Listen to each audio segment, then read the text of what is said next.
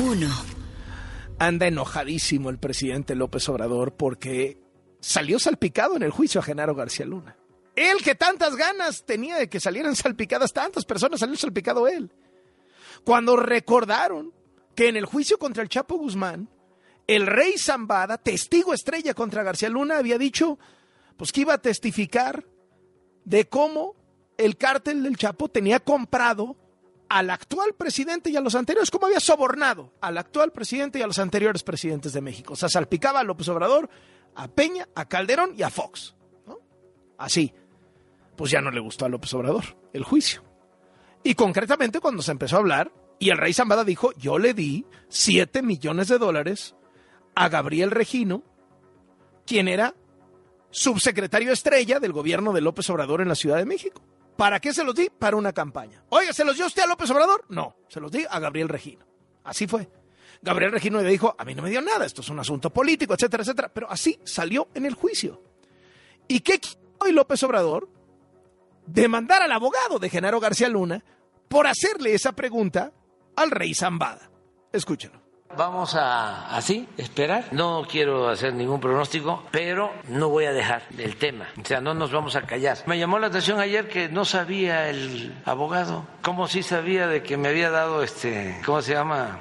Siete millones de dólares este, Zambada y no sabía lo, lo de la denuncia. Estoy haciendo una consulta porque estoy viendo si es posible que yo presente una denuncia por daño moral en contra del abogado de García Luna y de quienes resulten responsables en Estados Unidos. Estoy viendo si es posible hacerlo porque no es Andrés Manuel, es el presidente de México.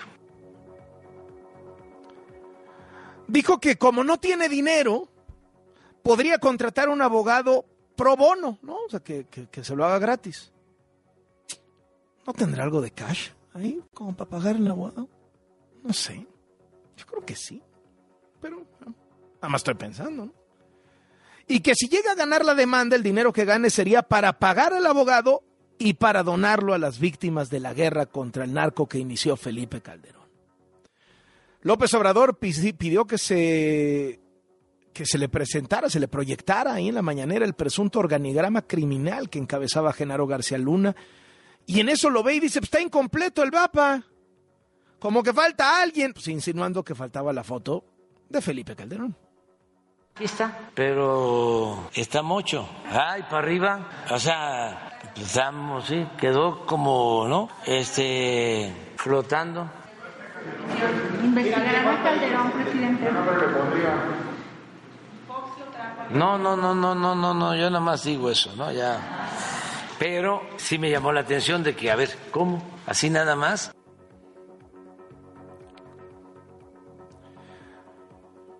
López Obrador dijo que la fiscal de los Estados Unidos dio una muy buena explicación a los jurados sobre la red criminal de García Luna y que solo hay que esperar a que los jurados determinen si es culpable o inocente.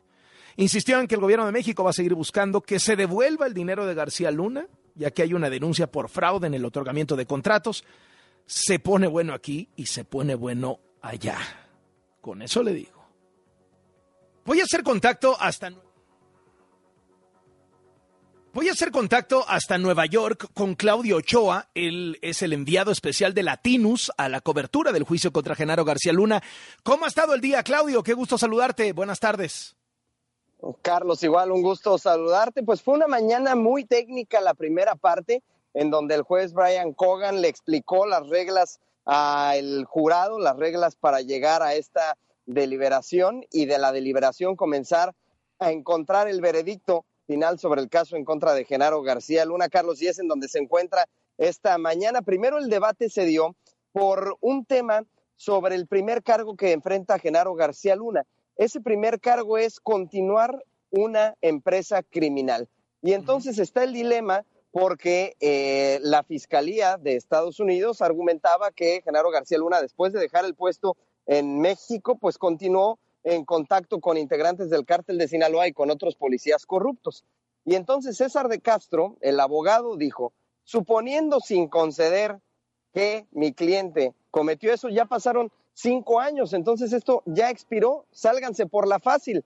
y entonces eso provocó una tremenda polémica. La fiscalía quería que eso se mantuviera, la defensa quería que ese cargo se eliminara. Total que el juez Brian Cogan eh, determinó al final mantenerlo. Entonces Genaro García Luna enfrenta cinco Carlos, eh, cinco cargos, Carlos. Y una cosa importante es que cuando el jurado se levantó a un pequeño receso, el juez Brian Cogan felicitó, Carlos, a ambas partes. La verdad es que, como yo te he contado a lo largo de estos días, sí, ha habido eh, pues errores de ambas partes, eh, tropiezos de ambas partes. Pero, dijiste que la sesión de ayer fue sensacional, ¿no? Eh, que los argumentos de cierre tanto de la defensa como de la fiscalía fueron espectaculares.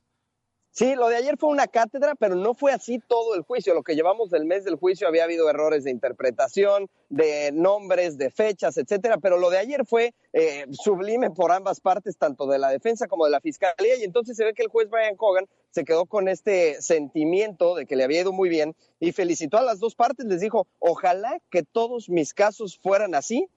Y se aventó una que nos llamó mucho la atención. Dijo el juez, es una lástima que las dos partes no puedan ganar porque lo han hecho demasiado bien. Así, así tal cual. Y entonces, Carlos, en el procedimiento, eh, en la sala, como lo hemos contado a lo largo de estos días, pues está el jurado, 18 eh, integrantes, porque 12 son los titulares y 6 son los suplentes. ¿Qué pasó ahora? El juez ya después de haberles explicado todas estas reglas para que se fueran a deliberar, dividió al jurado, sacó a los 12 a una sala, a una encerrona, si me permites el término, y ahí tienen que empezar a deliberar finalmente hablar del juicio entre ellos porque no se les había permitido, igual que tampoco checar redes sociales o internet. Estos dos se tienen que comenzar a deliberar juntos y cuándo vendría una respuesta, nadie lo sabe, Carlos. No está claro si esto podría ser en las próximas horas, que lo sacaran muy rápido, eso luce poco probable, pero no sabemos si vendría una sesión el viernes. Todo el mundo seguimos con esta confusión acá de va a haber o no va a haber sesión el viernes. El juez no lo ha dicho, entonces lo separaron le tomaron un juramento a uno de los policías, que es el que va a estar enviando eh, la documentación entre el jurado, si tiene dudas, hacia el juez o las órdenes del juez hacia el jurado. Y entonces este Marshall es el que tendrá la decisión, o mejor dicho, la tarea final de entregarle al juez Brian Cogan el documento en donde diga, ya tenemos un veredicto y van a tachar tal cual como casillas en examen. ¿Es culpable de este primer delito? Sí o no. ¿Es culpable de este segundo delito que se le atribuye? Sí o no. Y así por cada uno de los cinco que enfrenta Genaro García Luna. El juez le recordó al jurado que se enfrentaba ante una de las decisiones pues, más importantes de su vida por todo lo que, lo que implicaba, Carlos, y en esas estamos aquí afuera de la Corte, seguimos aquí afuera de la Corte, porque esto puede ser en cualquier minuto, e insisto, luce poco probable que sea en las próximas horas. Ah, o sea, digamos que los reporteros están apostados afuera o sea, ya, ya no, o sea, ya nada más esperando y están ahí afuera de guardia. Sí, estamos afuera aquí en la calle tal cual, ¿no? entre, entre cámaras, entre gente que camina normal, es una zona de muchas escuelas, hay muchos niños, aquí estamos afuera y el procedimiento es empieza a correr la voz porque no hay como que alguien que nos vaya a avisar de, oigan, reporteros, vénganse, ya estamos listos, no. Empieza a correr la voz de, ya hay un veredicto, se hacen una especie de guardias aquí entre compañeros, unos salimos, otros entramos, y cuando hay un veredicto, pues entonces empezaremos a correr la voz y a sentarnos otra vez todo el mundo a la corte a ver qué se determina. Muchísimas gracias y te mando un abrazo. Otro de vuelta. Claudio Ochoa, enviado especial de Latinos y atento a lo que pase con Genaro García Luna estamos a nada, estamos a nada. Fíjese que el secretario de la Defensa, Luis Crescencio Sandoval, tuvo una reunión privada con diputados en el Campo Marte. Duró más de cinco horas la reunión. Ahí el secretario de la Defensa dijo que nunca estuvo en riesgo la seguridad nacional por el hackeo que sufrió la dependencia de la organización Guacamaya Leaks. Dijo que los datos, digamos, del grupo de hackers Guacamaya, dijo que los datos que se filtraron son comunicaciones, correos y enlaces pero que no tienen el máximo nivel de confidencialidad, sino el siguiente, ¿no? el segundo, ¿no? digamos, peldaño. Eh, la verdad, esto debió haber sido en el Congreso. Todos los secretarios de defensa del mundo van a los congresos, digo, de los países que se dicen democráticos, van a los congresos a comparecer. No tienen comparecencias a domicilio. Pero a ver, el secretario de Defensa Nacional Mexicano es inmensamente poderoso económica y políticamente, pues ya tenían los diputados en comparecencia a domicilio. Oiga, señor secretario, disculpe la molestia, ¿no? No, no, no, se supone que son los que revisan al Poder Ejecutivo. Pero si algo nos dejó claro Guacamaya, y por eso obviamente el secretario lo quiere minimizar, es que quien manda es el secretario de la Defensa. Lo que le dice a López Obrador en la reunión de las 6 de la mañana el ejército es lo que López Obrador repite a las 7 en la mañanera. Tal cual. Esa a mí me parece una de las grandes revelaciones de Guacamaya. Vamos al siguiente de sobremesa. 2. La ministra Yasmín Esquivel Moza, a quien apodan algunos la ministra plagiaria por haber plagiado su tesis, a quienes le, llama, le llaman también la ministra pasante, pues porque no tendría que ser licenciada dado que plagió su tesis. ¿Qué cree que hizo? Buscar un amparo en contra de la investigación del Comité de Ética de la UNAM. ¿Y qué cree? Que una jueza llamada Sandra de Jesús Ulliga le dio el amparo, le, o sea, le dio entrada al amparo y le concedió la suspensión. El juzgado quinto de distrito admitió el amparo y con esto el Comité de Ética de la UNAM tendrá que frenar temporalmente la resolución en el caso del plagio a Yasmín Esquivel. Imagínense, el plagio de Yasmín Esquivel. Apenas el lunes se supo que la ministra Esquivel mandó a alguien para presentar ante la UNAM las pruebas contra la acusación que enfrenta. Escuche usted cómo reaccionó a esta noticia de la suspensión del amparo el senador del Grupo Plural, Germán Martínez. Ahí le va. La suspensión que le da una jueza a Yasmín Esquivel es una suspensión pirata para una tesis pirata. No se puede suspender algo por lo que todavía no hay un daño, un acto reclamado, una resolución definitiva de la UNAM. ¿Qué arreglijos se están haciendo? ¿Qué vergüenza se está cocinando? Debe Yasmín Esquivel renunciar y la UNAM debe anularle su título. En temas eh, legislativos, la oposición pidió a la Suprema Corte de Justicia que no se deje presionar durante el análisis de las impugnaciones contra el Plan B de López Obrador en materia electoral. Senadores del PAN, PRI, PRD, MC y del Grupo Plural dieron una conferencia de prensa y acusaron a Morena de estar retrasando la discusión del Plan B para no darle tiempo a la Suprema Corte de analizar el asunto. Más tarde, los diputados de Comisiones Unidas de Gobernación y Estudios Legislativos adelantaron que el lunes sí van a, discutir el tema de la cláusula de vida eterna para los partidos políticos, que se supone van a quitar. Eh, ya sabe, para favorecer a los partidos chiquitos, la van a quitar, que luego son un negociazo familiar, personal. Entonces ahí tiene usted lo que está sucediendo en este asunto. Vamos al siguiente tema de sobremesa. 3. Ayer salieron los datos del Coneval sobre la pobreza en México. En los primeros dos años de López Obrador, hubo casi cuatro millones más de personas pobres. En los primeros dos años de López Obrador hubo dos millones de personas más en pobreza extrema. Extrema, los que no tienen ni para comer. ¿Qué dice López Obrador? Que a todos les va muy bien económicamente en su gobierno, escúchelo. Pero saben que también le ha ido muy bien al pueblo, a la mayoría del pueblo. ¿Y cómo es que se logra que le vaya bien a los de arriba y les vaya bien a los de abajo? ¿Por qué lo hemos logrado? Ahora sí me voy a, ver muy tecnócrata. Les voy a hablar en la jeringonza tecnocrática. Porque ya quitamos la variable corrupción. La Casa Gris, Pío, Martín, Esquer, la prima Felipa. Déjese de los casos puntuales. El índice de corrupción de Transparencia Internacional dice que México ha caído, o sea que México se ha vuelto más corrupto en el sexenio de López Obrador. Vamos con Valeria Moy, quien encabeza el Instituto Mexicano para la Competitividad del IMCO. ¿Cómo te va, Valeria? Hola Carlos, muy bien, muchas gracias. En efecto, ayer salió el informe de la política social de Coneval. Hay mucho más, hay que, hay que leerlo, Carlos. Es un documento muy amplio que no únicamente menciona los datos de pobreza de la ENIG publicada, que es la NIC que corresponde a 2020, Pronto, yo creo que en un par de meses tendremos ya los resultados de la ENIG que se levantó en 2022 para ver los cambios en la pobreza multidimensional, pero habla de muchas cosas y creo que es bien interesante. Yo diría que no tiene desperdicio porque habla pues de los programas de transferencias, de cómo cada vez hay menos programas, pero más recursos asignados a estos programas y de cómo muchos de estos programas pues básicamente Carlos no tienen reglas de operación, no tienen objetivos claros y no tienen reglas de operación que claro, cuando estás haciendo diseñando política social, pues sí es importante tener un objetivo. No se trata únicamente de dar recursos, sino de resolver algunos temas específicos de la sociedad. Y bueno, es importante leer este informe porque nos lo pone con, con mucha claridad. Sí, es un informe largo, pero creo que vale la pena echarle un ojo.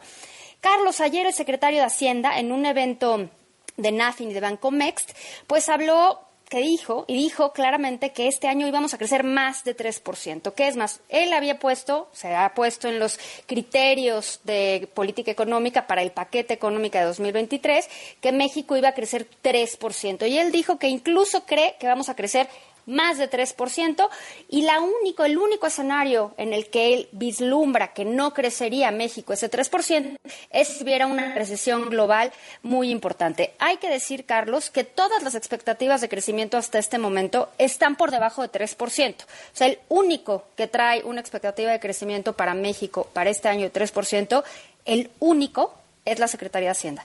Todos los demás, por ejemplo, Bank of America trae 0.3, BBV trae 0.6, el optimista que es el Fondo Monetario Internacional trae 1.7, Carlos. JP Morgan trae 1.6. Entonces, 3% sí se ve complicado. Yo no creo siempre que tiene siempre tiene que ser optimista el gobierno, pues tiene que vender el camello, pero pero no no no no, no se pase, ¿no? O sea, yo creo que uno tiene que ser lo que es y como secretario de Hacienda no tienes que ser optimista ni pesimista. Tienes que ver los datos con la mayor objetividad posible porque en función de tus datos tienes que calcular ingresos y tienes que calcular gastos. Entonces, esto no se trata de ver el vaso medio lleno o ver el vaso medio... O sea, no es una cosa de opinión, Carlos. Esto eres la Secretaría de Hacienda. Tienes que hacer el cálculo como lo tengas que hacer. Entonces, más que, ay, pues es que Hacienda tiene que ser optimista, tiene que ser pesimista. No, Hacienda tiene que ser responsable. Y en este caso, pues este 3% a mí me parece que es irresponsable, esta sí es opinión, porque pues con este estimado calculas los ingresos. Entonces, bueno, pues si vamos a crecer 3%, entonces nuestros ingresos serán como si el país, si el pastel creciera 3%, cuando no hay ni un solo estimado que indique que México va a crecer esa magnitud. Yo creo que este año México crecerá alrededor del 1, 1,5, pero de ahí a brincarme al 3, pues sí es el doble, ¿no? Entonces, bueno, creo que, bueno, ayer lo dijo el secretario de Hacienda, así que pues ojalá, ¿no? Ahora sí que ojalá se le haga. Yo lo veo difícil y creo que todo mundo lo ve difícil. Ojalá nos equivocamos todos y sí crezcamos 3%. En otro frente comercial, Carlos, bueno, ya tenemos un frente comercial que es el, bueno, varios, el del maíz que comentábamos esta semana. Pleitos. ¿Ves que los pleitos uno tras otro. Ya viste que sacó México este nuevo decreto que sustituye al anterior, donde dice que la prohibición para importar maíz transgénico, hay que decir que prácticamente todo el maíz, el, todo el maíz amarillo de Estados Unidos, casi todo es transgénico. Transgénico no quiere decir nocivo ni tóxico ni nada, simplemente quiere decir que se usa con semillas genéticamente modificadas. Entonces, que México iba a prohibir la importación de ese maíz, pero solo el que era para consumo humano y que el que era para consumo animal que pues si uno piensa, Carlos, al final del día es consumo humano, ¿no? Porque si se va a ganado, pues Por es vía para indirecta, que te lo comas. Si se va almidón, pues al final del día es para que te lo comas. Si se va harinas, pues al final del día te lo comerás. Entonces, pues se vuelve una cosa muy extraña. Eh, y lo que dijo ya los representantes de los productores de maíz, la Asociación Nacional de Productores de Maíz, eh, su representante llamado Tom Hack, dijo que no, que esto viola el TEMEC, que esto es muy grave, y le solicitan a Estados Unidos, al gobierno norteamericano, que abra un proceso de consultas. El tema que argumentan es que la decisión de México, más allá si México prohíbe la importación para consumo humano o para ganado o para almidones o para lo que tú quieras, es lo que ellos dicen es México no está tomando decisiones basadas en ciencia como está estipulado en el TEMEC. Más allá de que se prohíba un grupo o un grupote de importación, es no, no es el monto, es la decisión en sí que no está basada en ciencia y en ese sentido pues ahí ya estamos en otra línea para abrir otro proceso de consultas. Y otra cosa que sucedió ayer interesante, te acordarás, Carlos, cuando el presidente Trump dijo y se le ocurrió poner aranceles con motivo de seguridad nacional. Entonces, durante un buen rato le puso aranceles al acero mexicano como pretexto argumentando la seguridad nacional, que ni al caso, pero los puso en ese momento, hace ya unos años. Después esos aranceles se levantaron, justo cuando ya se estaba por firmar el TEMEC, se levantaron, el, el primer ministro canadiense dijo que él no lo iba a firmar a menos que se levantaran los aranceles, se levantaron los aranceles, pero se firmó ahí un pequeño acuerdo y en ese acuerdo lo que dice es que Estados Unidos se reserva el derecho de volver a poner el arancel en caso de que vuelvan a importar demasiado de México. ¿Y qué crees? Pues que ayer ya los productores de acero dijeron, oye, pues ahora sí estamos otra vez comprándole demasiado acero a México. Buscaron a sus representantes, a sus senadores, y 14 senadores estadounidenses firmaron una carta dirigida a Gina Raimondo, la secretaria de Comercio, y a Catherine Tai, la representante de la oficina comercial, diciéndole, no, no, no vamos a permitir esto. En una de esas vamos a volver a poner aranceles, porque este acuerdo que se firmó en 2019, pues lo que decimos es que se va, se, se pueden volver a poner aranceles si México nos empieza a vender de más. Entonces ahí estamos abriendo otro huequito. Pero ese sí, ahora sí que nosotros ni la debemos ni la tememos. ¿eh? Aquí no hicimos nada más que ser eficientes en la producción de acero y venderles acero a Estados Unidos. Entonces vamos a ver en qué deriva esto.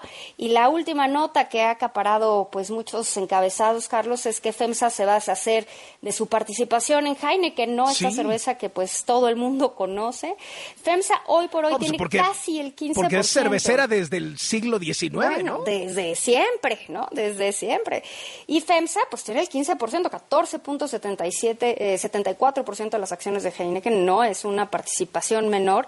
Y pues FEMSA ya anunció que ya se va a deshacer de las acciones porque se quiere enfocar en otros negocios. Dejó muy claro en su comunicado que es una nueva estrategia comercial, no hay ningún otro tipo de razón, y que se va a enfocar en otros negocios, en particular Oxo, que tiene más de, es impresionante el crecimiento de Oxo, 21 mil tiendas, 21 mil tiendas Oxo en cinco países, es impresionante. Otra cadena de pequeñas tiendas que se llama Valora, Oxo Gas, que son las gasolineras de Oxo, obviamente en Coca-Cola FEMSA, que es ahí donde está lo grandote.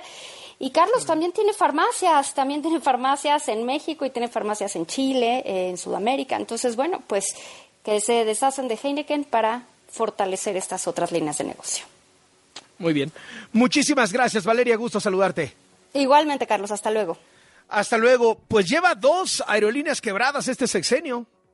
Igual que en tiempos de Calderón. Digo, yo creo que odiará el presidente la comparación, pero pues sí, Calderón quebró dos, él quebró dos. Interjet y Aeromar. Aeromar anunció ayer que deja de volar y entonces, más o menos, según la Profeco, cinco mil clientes se quedaron con sus boletos. Entre Aeroméxico, Viva Aerobús y Volaris van a responder por Aeromar. eh, que se van a validar los boletos, que se van a dar los servicios, dice el gobierno. Eh, el presidente rechazó que Aeromar haya cerrado sus operaciones por falta de incentivos del gobierno. Dijo que buscarán que los dueños cumplan con los trabajadores y con la Secretaría de Hacienda. La deuda es de más de 500 millones de pesos. Fue una empresa mal administrada, quiebran las empresas, pero no los dueños. No perdieron, ¿eh? no perdieron. Este, quedaron este, con esas deudas, o sea, quebró la empresa, pero los dueños eh, por lo general se protegen. ¿Se hará algo ahí con los dueños? Se está eh, presentando una denuncia. Primero, los trabajadores, de acuerdo a estos procedimientos, es garantizarles a ellos sus derechos. Y luego, lo que tiene que ver con las deudas en el SAT, en el aeropuerto y todas las demás deudas del Seguro Social.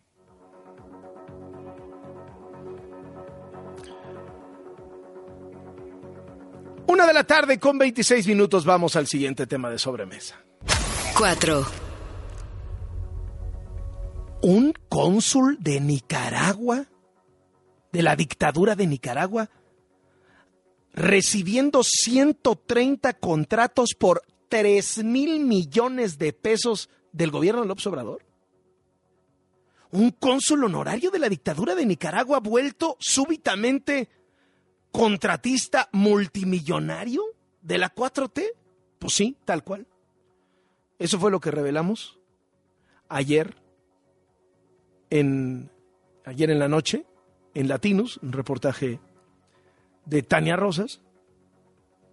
El cónsul es el cónsul honorario de Nicaragua en Coahuila y Nuevo León. En la misma dirección donde está la empresa que ha recibido los contratos, ahí es donde se atiende a los nicaragüenses que necesiten. Se llama Elías Gerardo Valdés. Les dejo en mis redes este extraño reportaje que se inscribe en que el régimen nicaragüense, la dictadura de Daniel Ortega, hoy ha decidido retirarle la nacionalidad a algunas de sus más destacadas personalidades conocidas en el mundo.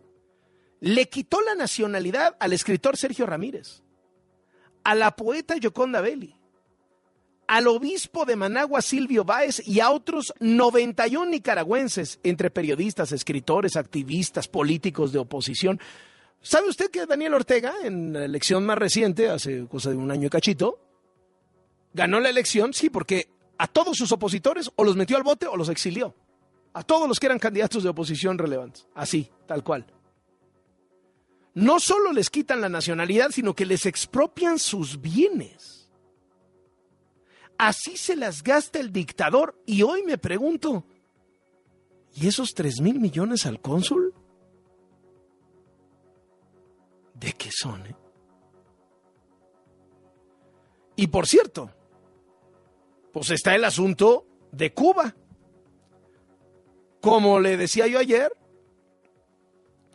el dictador cubano aterrizó en México con una sonrisa y despegó con dos mil millones de pesos en contratos en la bolsa y hasta la orden del águila azteca en el pecho.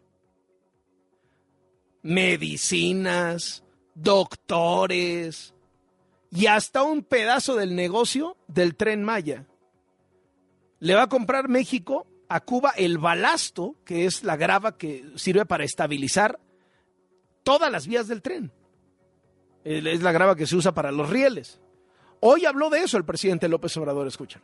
¿Cómo traen la roca grande? Y de esa roca solo van a extraer el 30% de balasto, ¿sí? Entonces, ¿cómo van a pagar por toda la roca, ¿sí? Si solo sacas el 30% del balasto. Luego, entonces, estás pagando un sobreprecio. Por eso pregunto. Eh, pero eso, sí. Pues resulta que el acuerdo es que el balasto va a costar lo mismo que cuesta en México y que el resto, la otra piedra, que no es balasto, se va a vender la van a vender quienes están trasladando todas estas rocas como grava o su producto. Vale. ¿Está claro? No más una cosa. Esto no es una empresa privada de Cuba con la que se esté haciendo el contrato. No, no, no. ¿Quién es dueño del balasto cubano? La dictadura. Esto es hincharle los bolsillos de dinero a la dictadura, como lo de los doctores. Hombre, si esos 800 millones de pesos se fueran a las familias de los pobres doctores, bueno, no, a las familias de los doctores les tocan 20 dólares al mes. Y vivan con eso. Y sufran la escasez. La dictadura cubana se queda con los 700 millones de pesos. Van 550 y serán otros 100 más. 650. López Obrador se ha vuelto el financiador estrella de las dictaduras. Por cierto, la nueva presidenta de Perú, la que está en disputa, está muy enojada con López Obrador. Primero porque López Obrador está a favor de su antecesor, Pedro Castillo, que quería dar golpe de Estado y entonces cayó. Y López Obrador quiere que regrese al poder el golpista. Y ella, él dice que la golpista es Boluarte. En cualquier caso, pues hay una cosa que se llama la Alianza del Pacífico, que es una esas cumbres de países y demás, pues se van rotando la presidencia. La presidencia la tenía México, la tiene México, y se la tendría que haber dado ya desde hace un par de meses a Perú, pues le tocaba. Pues López Obrador estaba feliz con dársela a su amigo Pedro Castillo, pero resulta que su amigo quiso dar golpe de Estado, cayó, y ahora que subió Dina Boluarte, López Obrador no se la quiere entregar a, Dina Boluarte. O sea, como niño con juguete, ya sabe, escúchelo. En enero de este año, Perú debía haber asumido la presidencia pro tempore Sin embargo, por esa situación política del presidente del norte de México, hasta ahora está perjudicando a los pueblos que comprenden la Alianza Pacífico porque simplemente por seguir apoyando al expresidente que dio el golpe y además que tiene carpetas fiscales que ahí están en investigación, no nos quiere entregar la presidencia pro tempore de la Alianza del Pacífico. También queremos decirle al presidente AMLO de que un tema político es un tema político, pero un tema del desarrollo de los pueblos a través de las alianzas como en esta, la Alianza del Pacífico, es tan importante para el desarrollo de nuestros pueblos.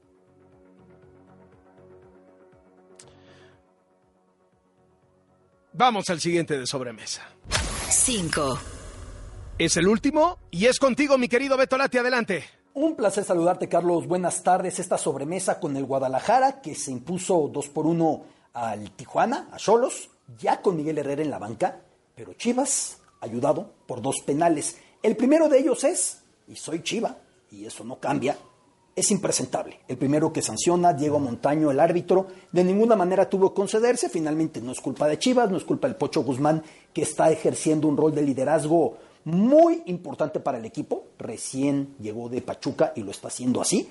Y lo convierte en gol Víctor Guzmán, el Pocho. Hacia el final del partido, otro penal y a penales el Guadalajara se impone 2 por 1 a Cholos de Miguel Herrera. La realidad es que las redes ardiendo con el término chivar, con el término que los árbitros apoyan a Chivas. El primer penal me parece que no se puede conceder. Y si tienes videoarbitraje y tienes elementos, no, no se puede conceder. Y el Guadalajara tiene que seguir trabajando porque sigue con el mismo problema.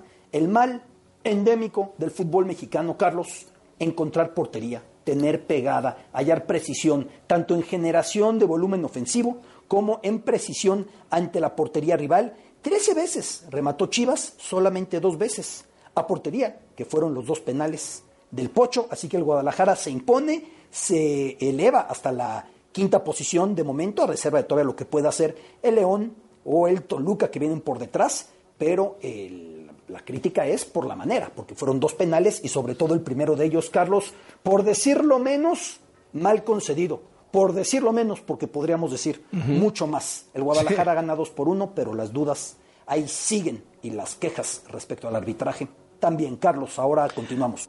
Venga, muchas gracias, mi querido Betolati.